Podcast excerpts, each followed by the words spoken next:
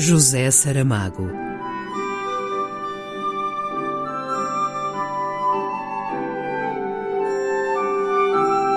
A caminho do centenário.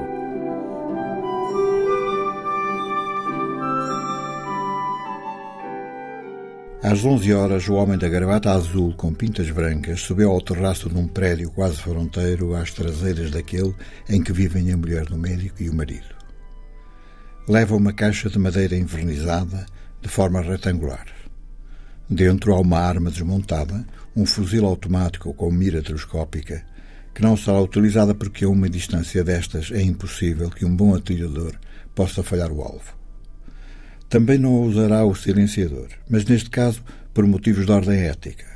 Ao homem da gravata azul com pintas brancas sempre lhe pareceu uma grosseira deslealdade para com a vítima o uso de tal aparelho. A arma já está montada e carregada, com cada peça no seu lugar, um instrumento perfeito para o fim a que se destina.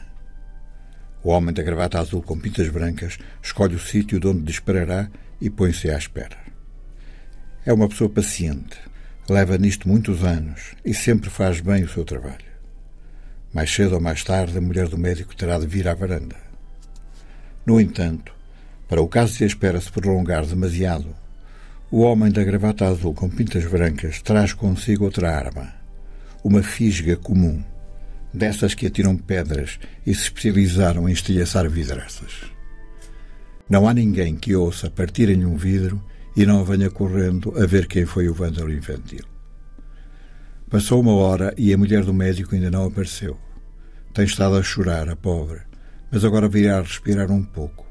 Não abre uma janela das que dão para a rua porque sempre há gente a olhar. Prefere as traseiras, muito mais tranquilas desde que existe a televisão. A mulher aproxima-se da grade de ferro, põe as mãos em cima e sente a frescura do metal. Não podemos perguntar-lhe se ouviu os dois tiros sucessivos. Jaz morta no chão e o sangue desliza e goteja para a varanda de baixo. O cão veio a correr lá de dentro, fareja e lamba a cara da dona. Depois estica o pescoço para o alto e solta um uivo arrepiante que outro tiro imediatamente corta. Então um cego perguntou: Ouviste alguma coisa? Três tiros, respondeu o outro. Mas havia também um cão aos uivos. Já se calou.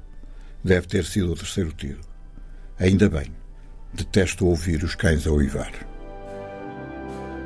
Um excerto de Ensaio sobre a Lucidez, por Zeferino Coelho. José Saramago.